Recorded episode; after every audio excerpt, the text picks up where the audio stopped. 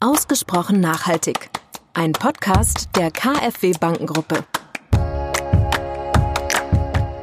Die Art und Weise, wie wir Mobilität heute betreiben, das werden wir wohl alle zugestehen müssen, ähm, die ist ökologisch nicht da, wo sie hingehört. Wir müssen feststellen, dass natürlich in den letzten zwei, drei Jahrzehnten der Ausbau der Infrastruktur nicht in dem Maße betrieben worden ist, wie man ihn heute eigentlich bräuchte. Herzlich willkommen zu einer neuen Folge von Ausgesprochen Nachhaltig, dem Nachhaltigkeitspodcast der KfW. Heute zum Thema nachhaltige Mobilität. In Teil 1 hatte ich schon ein paar Daten und Fakten zum Thema Deutsche Bahn mal reingegeben, um uns nochmal die Dimensionen des ganzen Themas vor Augen zu führen. Also ich möchte nochmal zwei, drei Facts hier den Hörern äh, präsentieren. Bahnfahren wird in Deutschland immer beliebter, das kann man wirklich sagen. Mit 148 Millionen Reisen im Fernverkehr im Jahr 2018 bereits den dritten Fahrgastrekord in Folge konnte die Bahn verzeichnen. Und, und das finde ich auch besonders bemerkenswert, gerade dann, wenn die Menschen immer mal wieder so über die Bahn gerne schimpfen, die Deutsche Bahn betreut das größte Streckennetz in Europa. Und das sind über 33.000 Kilometer. Und es ist dreimal so lang wie alle deutsche Autobahnen zusammen. In Teil 2 habe ich heute einen besonderen Gast äh, hier. Und zwar Sabina Jeschke, Vorständin für Digitalisierung und Technik der Deutschen Bahn AG. Herzlich willkommen. Alexander, herzlichen Dank für die Einladung. Ich freue mich sehr. Ja, wir freuen uns noch viel mehr, denn es gibt kaum ein Thema, was so sehr in aller Munde ist, was die Leute so bewegt wie die Deutsche Bahn. Sie wird sozusagen als, als Heilsbringer für das Thema Mobilität gesehen und ist natürlich, und wenn man jetzt mal sozusagen diese ganze Euphorie davon wegnimmt, ein ganz, ganz, ganz wesentlicher Hebel zum Thema nachhaltige Mobilität in Deutschland. Du bist verantwortlich für das Thema Digitalisierung und Technik. Jetzt hatten wir mit Frau Matar eine Vertreterin der Automobilbranche, die auch das Thema Mobilität nochmal neu definieren. Wenn man in deinen Lebenslauf blickt, dann taucht da auch ein Sabbatical bei Volvo auf. Was hat es denn damit auf sich? Ja, Volvo hat mich in 2016, 2017 eingeladen, an dem Aufbau eines Thinktanks für starke KI mitzuwirken, also für eine wirklich ausgeprägte Form von künstlicher Intelligenz, nicht nur eine reine Datenanalytik, sondern wirklich künstliche Intelligenz, die den Anspruch hat, echt intelligente Systeme hervorzubringen. So, und für den Aufbau dieses Thinktanks, den man damals gestartet hat, hat man eben einige Spezialisten gesucht, die sowohl fachlich beitragen können, als auch vielleicht die Fähigkeit haben, solche Teams zusammenzuschmieden. Und da ist Volvo auf mich verfallen, wohl auch, weil ich einen schwedischen Hintergrund habe. Ich bin in Schweden geboren.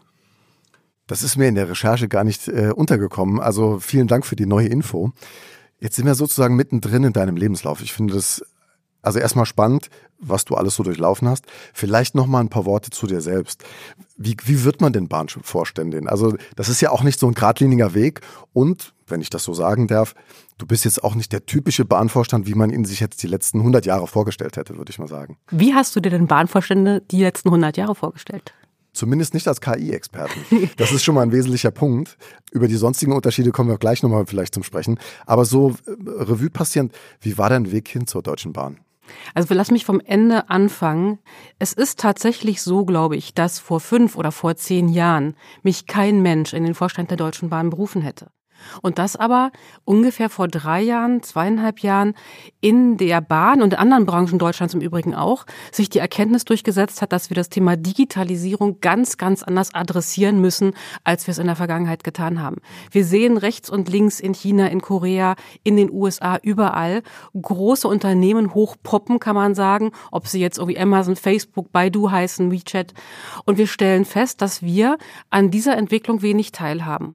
Und wir stellen auch fest, dass unsere Traditionsunternehmen, ob es jetzt Automobilkonzerne sind, Bahnkonzerne sind, Banken wäre da auch vielleicht zu nennen, dass wir die Frage stellen müssen, nützen wir alles, was die Digitaltechnologien hervorbringen, nützen wir das alles, um unsere Geschäfte besser zu machen, um unsere Kunden besser zu verstehen, um nachhaltiger zu arbeiten, tun wir das? Und mal schlank gesagt, die Antwort ist nein. Und da ist man bei der Deutschen Bahn vor drei Jahren auch drauf gekommen. Also hat man gezielt jemanden gesucht, der ein solches Gebiet vertreten kann.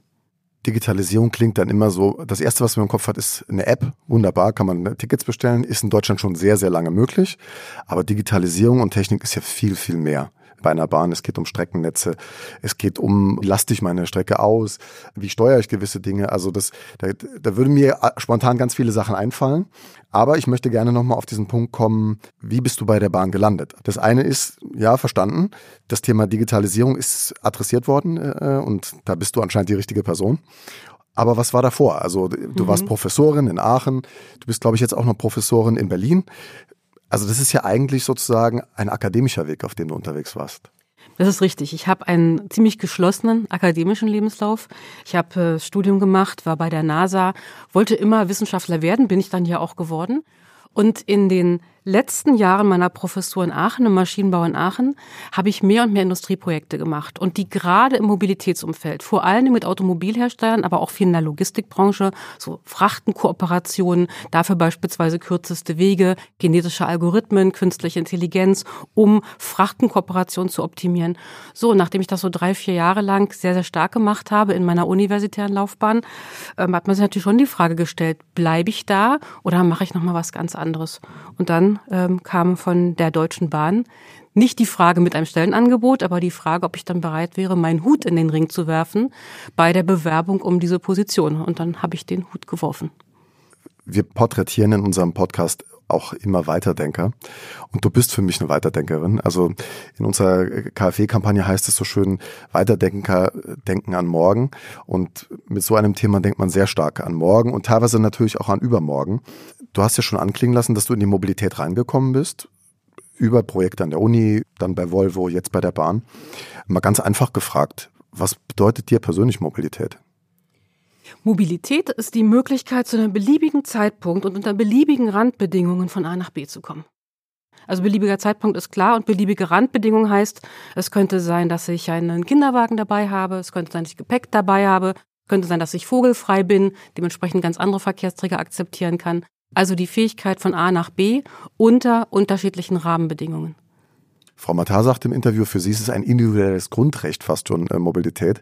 Äh, ja. Würdest du das auch so sehen? Das würde ich absolut unterschreiben. Also Mobilität ist ja nicht nur eine Fähigkeit, die mich beispielsweise zum Job bringt und in diesem Sinne existenziell, sondern Mobilität ist ja ein Teil meiner Lebensgestaltung. Angefangen von ich besuche meine Familie bis hin zu ich gehe vielleicht irgendwo in einen fremden Kulturraum, um den kennenzulernen. Also es ist ganz klar essentieller Bestandteil der eigenen Persönlichkeitsentwicklung. Jetzt sind wir beim Thema nachhaltige Mobilität. Wenn ich jetzt den Mobilitätsbegriff nochmal erweitern würde, nachhaltige Mobilität wäre dann für dich? Nachhaltige Mobilität ist die einzige Form der Mobilität, die wir uns in Zukunft leisten können. Hört sich nach Generationengerechtigkeit an, so würde ich den Begriff für mich auch definieren. Also nicht unter Verzicht von Wohlstand mobil zu sein, sondern ja, im Einklang mit nachfolgenden Generationen. Im Einklang mit nachfolgenden Generationen und ganz sicher nicht verzichtorientiert. Wenn ich Mobilität als eine Art individuelles Grundrecht definiere, als ein, ein Element der, der eigenen Entwicklung, als existenziell, dann kann ja logischerweise Verzicht auf Mobilität keine Lösung sein. So. Und wenn Verzicht keine Lösung ist, dann ist die Frage, wie kriege ich Mobilität trotzdem nachhaltig? Ja. Denn äh, die Art und Weise, wie wir Mobilität heute betreiben, das werden wir wohl alle zugestehen müssen, ähm, die ist ökologisch nicht da, wo sie hingehört. Bevor wir in die Bahnthematik nochmal stärker einsteigen, generell gesehen, welche Rolle spielt für dich Technologie für das Gelingen dieser Nachhaltigkeitswende in Deutschland? Siehst du, dass der technologische Aspekt genug gewürdigt und betrachtet wird oder sind wir doch noch viel zu stark auf dem ökologischen Aspekt im Moment unterwegs? Der technologische Aspekt wird nicht stark genug wahrgenommen. Er wird sogar im Moment durch diese starke Verzichtsdebatte äh, in den Hintergrund gedrängt. Das ist meiner Ansicht nach genau umgekehrt. Also ein ganz konkretes Beispiel. Herr Scheuer möchte, dass wir 2030 doppelt so viele Menschen in unseren Zügen transportieren. So. Und die einzige Möglichkeit, und zwar genau die einzige Möglichkeit, das zu realisieren, ist, unsere Schienen so intelligent zu machen, dass wir die Blockabstände reduzieren können, Zugfolgen verdichten können. Wenn du es mit Baustelle versuchst, kannst du gleich aufhören. So. Also die einzige Möglichkeit ist, durch eine intelligente Sensorik in der Schiene und in den Zügen diese Forderung des Verkehrsministeriums, die übrigens die richtige ist gesellschaftlich gesehen, die zu befriedigen. So könnte man tausend andere Beispiele auch nehmen. Ja, und da sind wir genau im Kern der Debatte aus meiner Sicht. Denn das eine ist, etwas sich zu wünschen, zu sagen, die Bahn muss einfach mehr Personen transportieren. Und Personen sind ja das eine. Wir haben ja auch das Thema Güterverkehr in Deutschland. Wir sind eine Exportnation, eine Wirtschaftsnation. Wir müssen Güter von A nach B transportieren. Und das ist ja auch eine Nachhaltigkeitsfrage. Und dafür, davon, dass wir uns das einfach wünschen, ist es morgen nicht da. Also das ist ja eine riesige Herausforderung, wenn ich mir das überlege. Gerade wenn man das Fahrgastaufkommen der Bahn betrachtet und denkt, das soll sich verdoppeln ja, wie soll das gehen, habe ich mich direkt gefragt. Ja, ich greife auch nochmal den Cargo-Punkt auf, den du eben gemacht hast. Also das eine ist, wie kriegen wir mehr Kapazität auf die Schiene? Wenn meine Schiene intelligent wäre und ich die Blockabstände verkürzen könnte, würde das ja genauso für die Cargo-Verkehre auch gelten. Bei Cargo kommt allerdings noch eine zweite Problematik oder Thematik, sollte ich sagen, dazu. Mindestens jeder zweite Cargozug fährt über mindestens eine Nationengrenze. Anders gesagt, wenn ich das Problem deutschlandweit löse, habe ich keine Lösung. Das heißt, ich treibe mich ungefähr im Acht-Wochen-Rhythmus in Brüssel herum. Im Moment sehr, sehr stark mit dem Fokus auf das Thema 5G. Wir brauchen die 5G-Ausleuchtung entlang der großen Korridore, um auf der Basis dann die Kommunikation sicherzustellen. Da gibt's aber andere Themen natürlich auch. Will nur sagen, für Cargo haben wir die doppelte Herausforderung. Einerseits Kapazitätserhöhung bei uns. Es trifft nicht alle europäischen Länder im gleichen Maße. Manche haben mehr Kapazitäten, andere weniger. Und das Zweite ist eine europäische Lösung. Und das wird uns in den nächsten Jahren massiv beschäftigen dann hat man sozusagen ja, wenn ich dich richtig verstanden habe, das eine ist das Infrastrukturthema, was wir hier haben. Mir war gar nicht bewusst, dass man auch ein mobiles Dateninfrastrukturthema neben, nebendran sozusagen noch hat. Und dann noch eine europäische Abstimmung. Also ich glaube, den Hörern schwant so langsam, was das für eine Dimension hat, dieses Thema. Ja, lass mich auf diesen Punkt nochmal eingehen. Tatsächlich, als ich die ersten Male in Brüssel war und mit den entsprechenden Hochkommissaren da gesprochen habe, waren die sehr interessiert an dem Thema 5G und hatten auch längst schon seit 2017 sogenannte ähm, 5G-Korridore entlang von Autobahnen skizziert und auch bereits geplant und gleichzeitig und mit der Argumentation übrigens, dass man ja schließlich nicht an den Grenzen den größten Parkplatz der Welt produzieren wolle, weil die autonomen Autos auf der einen Landesseite fahren und auf der anderen Seite nicht mehr weiterkommen. Über die Frage, was das eventuell mit autonomen Zügen machen könnte, hat keiner nachgedacht. Ja? So, und das haben wir dann mal zum Thema gemacht und jetzt haben wir es geschafft. Es gibt eine Finanzierung 2021 bis 2026 stets im Haushalt.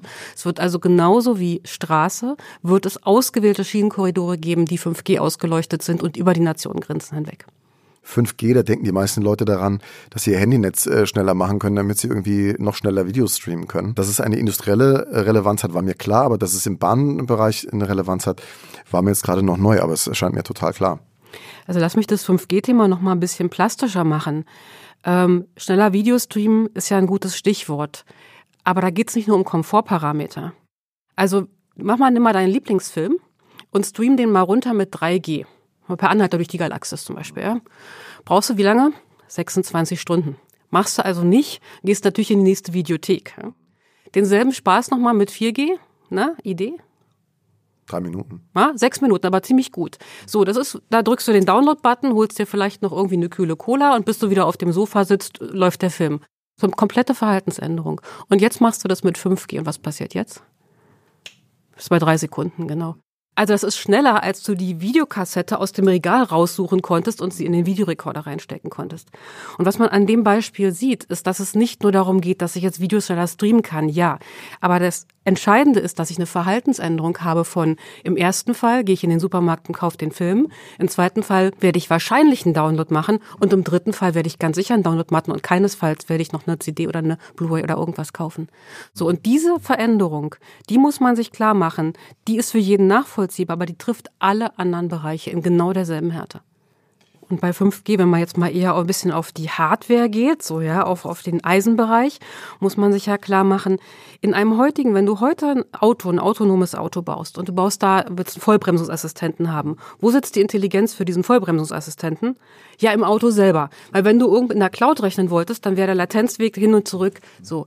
Genau das passiert aber plötzlich nicht mehr. Mit 5G bist du so schnell, dass du im Grunde genommen das Auto in seiner Funktionalität von seinem Hirn quasi trennen kannst und das Hirn packst du in die nächstbeste Cloud. Weil dieser komische Latenzweg, der kleine, der macht dir keine Sorgen mehr. Und damit hast du natürlich eine ganz andere Möglichkeit. In, dem Moment, wo du alle deine Servertechnologie, deine Intelligenz in das Auto einbauen musst, hast du allein schon mal Platz- und Raumbeschränkungen, andere Beschränkungen wie Abwärme beispielsweise. In dem Moment, wo du das in eine Cloud packen kannst, hast du da immer den neuesten Server, der vielleicht in Zukunft ein Quantumcomputer ist. Und du hängst immer da dran und nicht erst alle 10, 15 Jahre, wenn du dein Auto kaufst, verkaufst. So. Und auf diese Weise kriegst du eine radikale Beschleunigung dessen, was du an Intelligenz in ein solches System stecken kannst, weil du nämlich die Intelligenz nach außen legst. Und das machen sich viele überhaupt nicht klar, dass das der wahre Wandel von 5G ist, dass ich nämlich im Grunde genommen Dinge, die ich jetzt zusammenfassen muss, geografisch trennen kann und das gar nicht mehr wahrnehme, weil der Latenzweg so kurz ist. Ja, und damit auch die Basis dafür für schaffe, dass mehr Daten auch verarbeitet werden können. Also Skalierungseffekt und, und, und ist ja auch damit verbunden. Also genau. Und du kannst natürlich auch eine völlig neue Form der Datenauswertung machen. Also du hast ja mit 5G ein extrem breites Band. Das heißt, du kannst Videostreams schnell von rechts nach links laden, du kannst die schnell auswerten weil du eben die Fähigkeit hast, draußen in der Cloud zu rechnen und ebenso schnell natürlich die Steuerungsbefehle wieder zurückzusenden. Ja, das heißt, du kannst komplette ganze Videodateien analysieren, wo du jetzt vielleicht nur aus Kapazitätsgründen ein paar Sensordaten hin und her schicken würdest zur Analyse. Ja, man hat ganz andere Steuerungsimplikationen und Möglichkeiten äh, als zuvor. Und das ist ja für so einen Mobilitätsanbieter in der Fläche wie die Bahn extrem wichtig. Denn wenn man sich mal an so eine Bahnstrecke stellt, und man wartet, also so eine normale Regionalbahnstrecke, die jetzt in der Entfernung von meinem Haus vorbeiläuft, da fährt dann in der Stunde dreimal ein Zug drüber. Wenn man sich das überlegt, heißt das irgendwie, dass diese Strecke 58 Minuten in der Stunde einfach nur da liegt, ohne dass was passiert. So ist es. Und noch extremer ist es natürlich, wenn du dir die Schnellstrecken anguckst, die beispielsweise durchs Ruhrgebiet führen. Da hast du eben nicht nur drei Züge, sondern ist es genau so, dass die Abstände, die sind schon ausgeknautscht nach unten, wie es nur geht. Das heißt, du kriegst keinen einzigen ICE mehr dazwischen. Und wenn du jetzt natürlich die Möglichkeit hättest, über eine intelligente Sensorik quasi die Hirne dieser Züge und der Schienen miteinander so zu verschalten, dann kannst du ungefähr sagen, selbst für komplizierte Anlagen 20 Prozent mehr Kapazität. In einem sternförmigen Netz, wie beispielsweise Frankreich, kommst du sogar auf eher Zuwachsraten von 50, 60 Prozent. Das hängt sehr, sehr stark mit der, von der Topologie ab. Das klingt nach wahnsinnigen Synergieeffekten, die da drin liegen. Gerade bei einem ja, Asset Under Management, nenne ich es jetzt mal in der Bankersprache, wie ein Bahnsystem mit Zügen, mit Wagen, die da dran sind, den Gütern, äh, Transport. Also das ist ja, das ist ja ein wahnsinniges ja, Asset-Netz, sage ich mal. Und 20 Prozent ist ja ein unglaublicher Hebel. Das ist ein unglaublicher Hebel. Du hast vorhin gesagt, wir haben 33.000 Kilometer Schiene. Ja, also 20 Prozent davon, das wäre irgendwie Neubau von 6.000 bis 7.000 Kilometern. Die Strecke Berlin-München hat 600, also eine Null weg. Und es hat nur 25 Jahre gedauert. So mal, um die Größenordnung herzustellen. Wow. Ich denke mal, die Hörerinnen und Hörer sind beeindruckt. Und wir sind mittendrin in dem Thema. Ich habe noch mal ein bisschen was vorbereitet, nämlich die Frage hier, die Bahn als wesentlicher Hebel für eine nachhaltige Mobilitätswende in Deutschland. Wir brauchen eine höhere Auslastung, wir brauchen mehr Kapazität. Schienen müssen besser ausgelastet werden und ist es aber eigentlich eine europäische Aufgabe, habe ich jetzt deinen Worten entnommen. Ja, und du hast aber in der Frage nochmal einen anderen Aspekt beleuchtet, der sehr wichtig ist. Wir heißen Deutsche Bahn und es wird im Wesentlichen in Zügen gedacht. Aber tatsächlich wohnen ja die meisten von uns nicht auf Hauptbahnhöfen. Ähm, das heißt, selbst, selbst Bahnmitarbeiter nicht übrigens. So, das heißt, wenn ich wirklich Mobilität von A nach B herstellen will, dann ist ja logischerweise diese Zugkomponente nur ein Teil des Themas. Also wir sehen uns aufgrund der großen Strecken, die wir haben, der großen Entfernung, der großen Kundenzahlen natürlich als der zentrale Mobilitätsprovider. Aber gleichzeitig muss man sagen, dass für diese Verkehrsketten von A nach B wir natürlich unser Portfolio stark erweitern müssen. Entweder selber oder durch Kooperation mit Partnern. Das ist im Grunde genommen am Ende gar nicht kriegsentscheidend. Kriegsentscheidend ist, kommt der Kunde von A nach B und zwar auch dann, wenn er beispielsweise seinen Koffer dabei hat. Das ist jetzt in der ganzen Mobilitätskette gedacht, weil wie das ja auch häufig so ist, man nutzt nicht nur ein Verkehrsmittel, sondern man steigt in die U-Bahn, fährt zum Hauptbahnhof, steigt dann in den Fernverkehrszug und wenn man vor Ort ist, nimmt man vielleicht noch ein Carsharing-Angebot in, in Anspruch. Und dann war man vielleicht dreimal bei der Bahnkunde in dem Moment. Man kauft ein Ticket vielleicht und will die ganze Mobilitätskette haben. Ihr seid Orchestrator von so vielen Dingen. Also ihr habt Fahrräder, ihr habt Carsharing, ihr habt Busse, Bahnen, ihr habt alles Mögliche. Ihr wärt ja dann eigentlich, wenn man es mal so sieht, der zentrale Orchestrator für Mobilität in Deutschland. Ja, genau. Das sehen wir eben auch so. Und deshalb fahren wir ganz gezielt eine Art dualen Plattformansatz. Wir öffnen unsere Plattform, die wir natürlich weiter betreiben wollen als den zentralen Mobilitätsprovider in Deutschland. Wir öffnen unsere Plattform für die Services Dritter, sodass wir die integrieren können über saubere Schnittstellen. Und gleichzeitig wollen wir, dass unsere Services von beispielsweise einer Organisation wie der BVG nahtlos integriert werden können, sodass sich unsere Services in die BVG-App einfügen, als wenn sie zur BVG selber gehören würden. Mobilität as a Service der Plattformgedanke ist ja ein ganz entscheidender Punkt, dass man sich selbst als Plattform begreift und die Bahn ist ja eine Plattform wie keine andere, finde ich. Ähm, und gleichzeitig die Netzwerkeffekte ermöglicht, indem andere sich auch andocken können. Klingt für mich nach einer super Strategie, aber das durchzusetzen ist wahrscheinlich ein sehr dickes Brett. Man kann die technologischen Voraussetzungen dafür schaffen, aber es ist bestimmt trotzdem ein unglaublicher Abstimmungsaufwand, oder nicht? Das ist natürlich so. Wir kommen aus einer Vergangenheit, wenn man sich so die Architekturen hinter solchen Plattformen wie im Navigator anschaut, dann sind die zu dem Zeitpunkt, als sie designt wurden, natürlich auch nicht für dieses Kooperationsszenario designt worden, was man heute anstrebt. Deshalb versuche ich immer das ganze Thema für mich ein Stück weit in zwei Ebenen zu schichten. Das eine ist, heute muss Software-Design so gebaut sein, dass ich Module anderer integrieren kann und meine eigenen Services so modular habe, dass sie woanders integriert werden können. Aber das ist erstmal eine rein technologische Voraussetzung und die schaffe ich. Die andere Frage ist dann, ob meine Kollegen vom Fernverkehr, von Regio, von Cargo an jeder Stelle immer wollen, dass alle möglichen Services integriert oder nicht integriert werden. Das ist eine strategische Abstimmung. Wer profitiert hier von wem? Wie weit? Wie gehen wir damit konkret um? Aber solange ich die technologische Voraussetzung gar nicht habe, habe ich auch strategisch keine Entscheidung. Die lautet dann einfach Nein. Das Klimakabinett hat neulich getagt. Wir als KfW haben damit auch einiges zu tun gehabt. Auch als äh, Bank der Bundesregierung.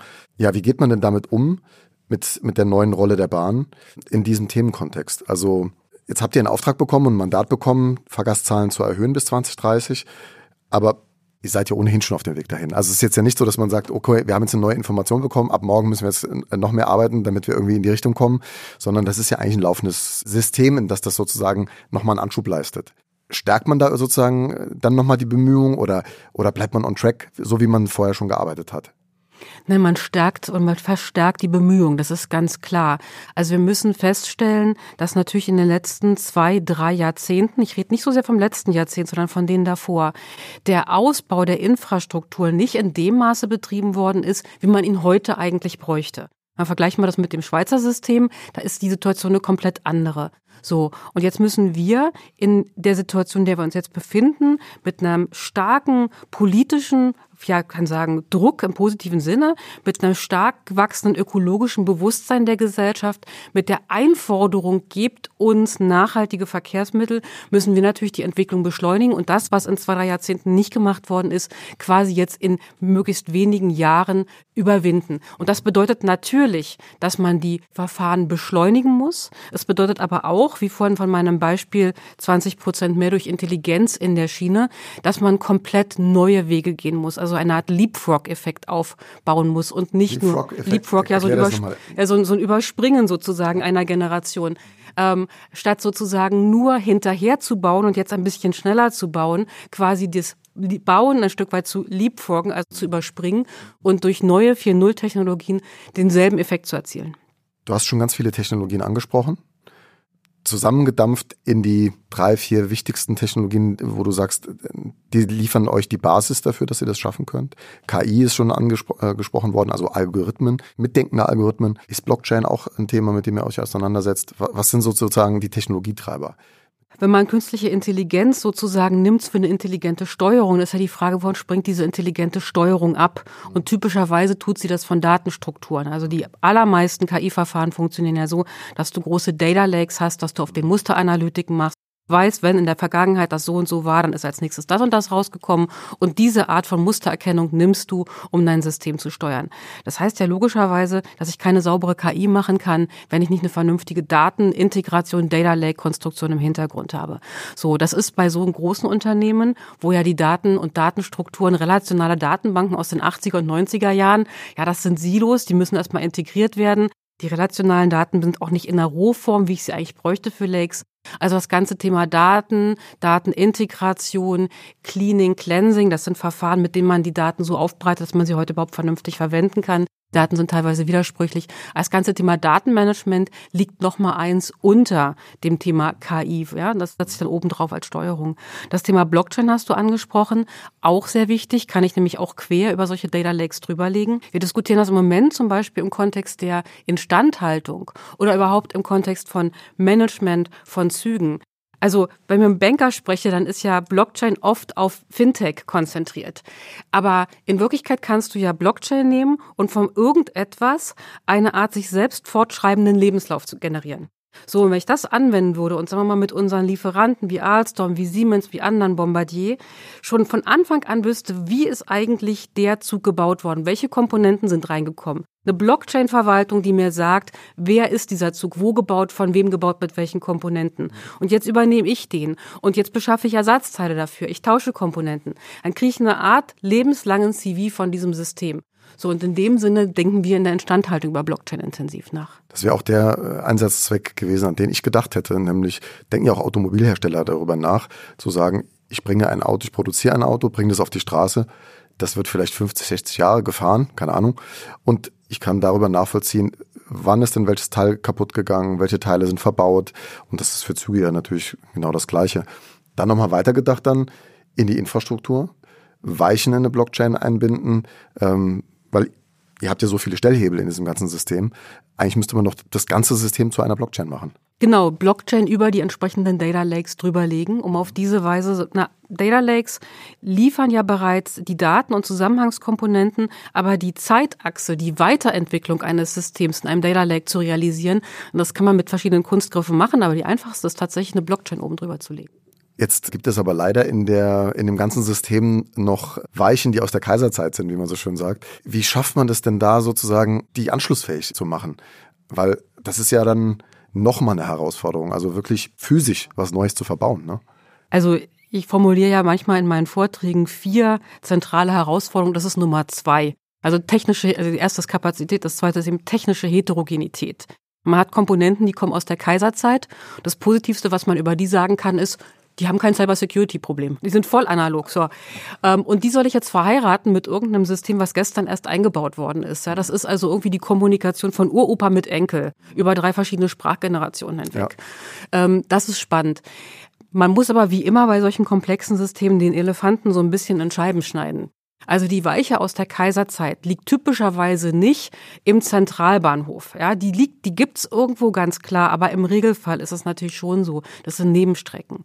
Und dann habe ich natürlich die, die, die großen Kapazitätssteigerungen, die brauche ich erstmal auf den stark befahrenen Korridoren. Das sind häufig die Hochgeschwindigkeitsstrecken, die sind jüngeren Datums. Also jünger heißt dann auch nicht, dass sie gerade von gestern sind, aber sie sind immerhin mal nicht aus der Kaiserzeit.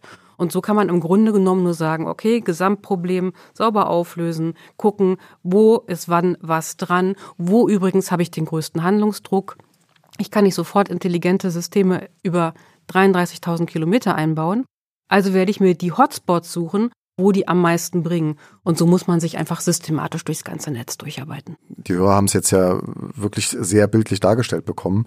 Wir reden hier über Infrastrukturthemen, wir reden hier über Instandhaltung von Zügen, wir reden hier über Fahrkartenautomaten letztlich, also Digitalisierung hat ganz, ganz viele Gesichter und ganz, ganz viele Technologien.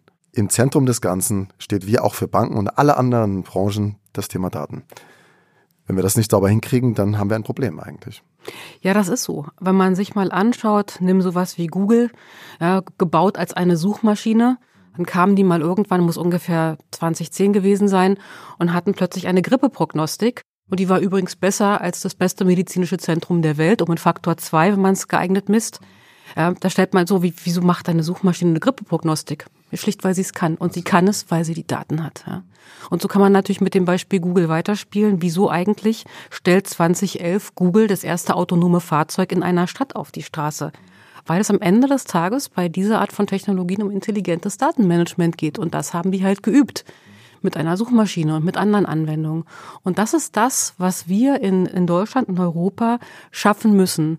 Wir sind extrem stark in unseren traditionellen Disziplinen. Das ist der Automobilbau, das ist Anlagenbau, andere Bereiche. Und wir müssen das schaffen, in diese gewachsenen Strukturen diese Digitaltechnologien im Nachhinein sozusagen zu implementieren, um denselben Hub zu bekommen, den wir eben in dem internationalen Umfeld, vor allen Dingen China gucke ich, vor allen Dingen USA, die wir da sehen. Und auch davon getrieben von Know-how, was wir haben. Wir müssen es einfach komplementär ergänzen, um Programmierungsfähigkeiten, um Datenanalyse, ja, mit Daten umzugehen. Das ist halt auch nicht in unserer DNA drin. Also das spreche ich jetzt für mich selbst zum Beispiel. Ich habe viel mit Daten zu tun gehabt, aber ich glaube, die Herangehensweise an Daten wird nochmal eine ganz andere werden. 5G hast du ja nur als, als, als ein Beispiel gebracht. Datenbanken, es wachsen immer mehr Daten zusammen. Wenn ich das Datenmanagement nicht beherrsche, dann habe ich eigentlich keine Chance. Da hast du keine Chance, aber ich glaube umgekehrt, dass wir uns in Deutschland auch manchmal auf unseren eigenen Füßen stehen. Wir sind bilden unsere Ingenieure oder haben unsere Ingenieure historisch eben stark in klassischen Bereichen wie dem Maschinenbau, der Elektrotechnik, der Verfahrenstechnik ausgebildet. Und zwar übrigens exzellent. Und jetzt gucken wir betreten, weil wir eben feststellen, dass jemand, der bisher Verbrennermotoren gebaut hat, nicht unbedingt der beste Data Laker ist. Aber meine persönliche Überzeugung, auch aus meinem beruflichen Hintergrund ist, wenn man mal eine technische Sache ordentlich gelernt hat, kann man auch andere Sachen ordentlich lernen. Diese, diese Angst, von einem technischen Gebiet in ein anderes zu wechseln, die kann man zwar nachvollziehen, die ist aber meiner Ansicht nach völlig überschätzt. Wenn ich dich richtig verstehe, wir sollten viel mehr Selbstbewusstsein haben für das, was wir geleistet haben und uns viel mehr darauf besinnen, was wir eigentlich können. Und ein exzellenter Ingenieur, dem bringe ich das bestimmt auch noch bei, mit Python zu arbeiten. Genau so sieht's aus. Der Schritt ist in Wirklichkeit nicht so groß. Es ist mehr ähm, unsere eigene Angst, unsere eigene Hemmschwelle, das Gefühl, wir können das ja noch nicht, wir sind nicht perfekt, wenn wir diesen Weg in diese neue Welt gehen. Und an der Angst, sozusagen die Angst vor dem Imperfekten, die bringt uns dann dazu, uns eventuell gar nicht zu trauen. Und das ist der große Fehler. Ich bin absolut überzeugt davon. Wir haben eine erstklassige Ausbildungssysteme in Deutschland, insbesondere in Universitäten, gerade bei den Ingenieuren. Nach wie vor wird das Ingenieurmodell in anderen Teilen der Welt gekoppelt. Wir könnten das absolut, wenn wir ein bisschen selbstbewusster wären in Bezug auf diese Basisqualifikation, uns schnell neue Technologien zu erobern und das auf ganz hohem Niveau. Ist das nicht dann auch die Klimaschutzdebatte, die wir jetzt gerade haben, auch nochmal so ein Hemmschuh, der oben drüber liegt? Nämlich nicht auf die Technologie zu schauen, nicht auf das zu schauen, was wir können und uns nicht von der Angst frei zu machen, sondern die Chance zu sehen, äh, die wir ergreifen können? Oder siehst du das nicht so? Dass, also ich habe das Gefühl, das überlagert das so ein bisschen nochmal und hemmt uns nochmal ein Stück mehr. Ja klar. Also ich meine, wir könnten im Bereich von auch E-Fahrzeugen. Wir könnten im Bereich von Brennstoffzellen, im Bereich von Synthetic Fuels, sowohl für Autos als auch für Flugzeuge. Das wird nämlich das nächste große Thema sein. Wir haben die Technologiekompetenz. Wir könnten da ganz, ganz führend sein, weil wir uns aber ein Stück weit darauf haben reduzieren lassen. Wir sind die besten Hersteller von Verbrennermotoren und nicht unbedingt von Brennstoffzellen. Sind wir jetzt genau in der Situation, in der wir sind. Aber im Grundsatz, ich bleib dabei, wenn du einen Ingenieur ausgebildet hast für Verbrenner, kann der auch Brennstoffzelle im Grundsatz. Was fehlt, dass dieser gesellschaftliche Aufbruch nicht passiert. Also ich habe immer das Gefühl, wir diskutieren im Klein-Klein, aber dass wir uns jetzt mal irgendwie wieder was vornehmen, eine Erfindernation äh, zu bleiben und noch stärker zu werden. Warum ist das irgendwie nicht spürbar gerade? Also es gibt da eine sehr, sehr interessante Theorie, die ist schon einen Tag alt, das sogenannte Innovators Dilemma. Und das sagt, dass immer der, der in einer bestimmten Sache sehr führend ist, große Schwierigkeiten hat, den nächsten Technologiesprung zu machen. Ähm, weil er ja in dem, was er ist, was er kann, so gut ist, hat er eine Tendenz, sowas wie Schuster bleibt bei deinem Leisten, sich jeden Tag geistig vorzuformulieren. Man kann dieses Innovators-Dilemma tatsächlich in allen industriellen Revolutionen sehen, dass die Firmen, aber auch politische Systeme, die bis zu einer Revolution führend waren, es oft nach der Revolution eben nicht mehr sind, wenn man zu lange in dem Alten verharrt. Obwohl man objektiv gesehen eigentlich der Beste gewesen wäre, den nächsten Technologiesprung zu machen, bleibt man zu lange beim Alten. Und ich glaube, in dieses Innovators-Dilemma fällt Deutschland voll rein. Man fällt ja umso mehr rein, je besser man vorher war. Ja. Und dass jetzt Deutschland mal die besten Autos hergestellt hat, das müssen wir nicht diskutieren. Ne? Das müssen wir wirklich nicht diskutieren. Wenn du an eine wieder hungrige, innovationsorientierte Gesellschaft denkst, was braucht es da von politischer Seite noch? Kann die Politik da was gestalten oder ist es eher auch nochmal viel stärker aus dem Privatleben der Menschen heraus, dass die Leute äh, in ihre Familien schauen, in ihr Privatleben schauen und sagen, ich, ich möchte was bewegen. Also diese, diese, dieser Antrieb muss ja auch aus einem selbst herauskommen. Also die Frage kann man, glaube ich, nicht umfänglich beantworten, weil es da verschiedene Teilaspekte gibt, die anzugehen werden. Aber ich will einen sagen, den ich für extrem wichtig halte. Und das ist das Thema High-Risk-Forschung. Also ich war wirklich lange genug in der wissenschaftlichen Szene und insbesondere in den letzten Jahren habe ich eine gewisse Frustration aufgebaut insofern, als dass ich gesehen habe, ich saß auf beiden Seiten, Antragsteller wie Gutachter. Wir haben so viele hochinnovative Köpfe, die auch wirklich hervorragende Projektproposals liefern, die dann typischerweise aber auch ein gewisses Risiko haben. Der Wissenschaftler ist vielleicht noch nicht so etabliert. Man weiß nicht genau, hat er die Werkstätten, kriegt er das Team zusammen, was er braucht, geht die Idee wirklich? Und man kann wetten, dass diese High-Risk-Anträge, die eine höhere Gefahr des Scheiterns haben, aber im Fall des Erfolgs auch viel, viel durchschlagender werden, dass die typischerweise nicht durch die Verfahren kommen. Und das hat damit zu tun, dass oft in großen Calls nur ungefähr zehn Prozent der Anträge gefördert werden können, ungefähr ein Drittel der Anträge aber im Grundsatz mal förderungswürdig wäre. Und in diesem Drittel werden dann oft die ausgewählt, die solider sind, die stabil sind, wo sich die Kommission dann darauf einigt, ja, das kann was werden. So, und deshalb wäre meine Antwort, wir brauchen mehr Forschungsgelder. Wir brauchen sie für High-Risk-Forschung. Also wenn eine Idee nicht am Anfang ein bisschen absurd klingt, ist sie nichts wert. Und wir brauchen andere Gutachterzusammensetzungen. Wenn ich die Gutachter in die Kommission setze, die im Wesentlichen immer die Anträge fördern, die sie selbst geschrieben haben könnten, vom Mindset her, vom mentalen Modell her, dann werde ich ja eben nicht zu dem Durchbruch dieser, dieser neuen Ideen kommen. Und da kann meiner Ansicht nach Politik vieles leisten. Das ist komplett in der Hand der Politik, eigentlich einzigartig in ihrer. Und was muss die Bahn tun, damit ihr die Verkehrswende gelingt? Wenn du jetzt ein Szenario denkst, in 20 Jahren? Dann ist die Bahn konsequent digitalisiert. Und damit meine ich, dass ich eine Sensortechnik sowohl in den Zügen, in den Bahnhöfen, in den Schienen, in allem, was dazugehört habe, sodass ich eine Transparenz des Systems herstellen kann zu jedem Zeitpunkt. Ich möchte nicht mehr an die Schiene gehen müssen, um zu sehen, dass ich gleich Lagefehler habe. Den möchte ich per Sensor erkennen. Ob das ein Sensor ist, der in der Schiene drin liegt oder eine drüber fliegende Drohne, das ist mal Geschmackssache. Aber ich möchte eine vollständige Transparenz meines Systems haben. Und ich möchte einen digitalen Zwilling, ein Digital Twin meines Systems haben, so dass ich dieses jetzt transparent gewordene System in so eine Art riesiges Computerspiel stecken kann und in dem rumprobieren kann. Und auf diese Weise herausfinde, welche Abfolgen von Baustellen sollte ich wählen? Welche Fahr wie sollte ich die Fahrpläne wirklich designen? Also völlige Systemtransparenz, Digital Twin, rein in ein Computerspiel, Parallelisierung desselben, alternative Lösungen durchprobieren, die beste Lösung wird ins System zurückgeschoben. Das ist, wo ich hin will. Supervision, würde ich direkt unterschreiben, weil es klingt danach, dass alles funktioniert und dass es reibungslos läuft und dass die Leute entspannt auf der Schiene unterwegs sind. Genau, das wäre unser Wunsch. Ja, Sabina Jeschke, ein, ein paar Fortschritt durch das Thema Digitalisierung und Technologie bei der Bahn ich glaube, ganz viele Hörerinnen und Hörer sind super neugierig geworden, verfolgen äh, in Zukunft aufmerksam, was ihr tut. Ich wünsche der Bahn gutes Gelingen, weil sie der zentrale Stellhebel für nachhaltige Mobilität in Deutschland ist. Und insbesondere dir, dass du weiter so vor Ideen sprühst, die Dinge anpackst und als Weiterdenkerin die Dinge nach vorne bringst. Schön, dass du da warst. Herzlichen Dank, Alice.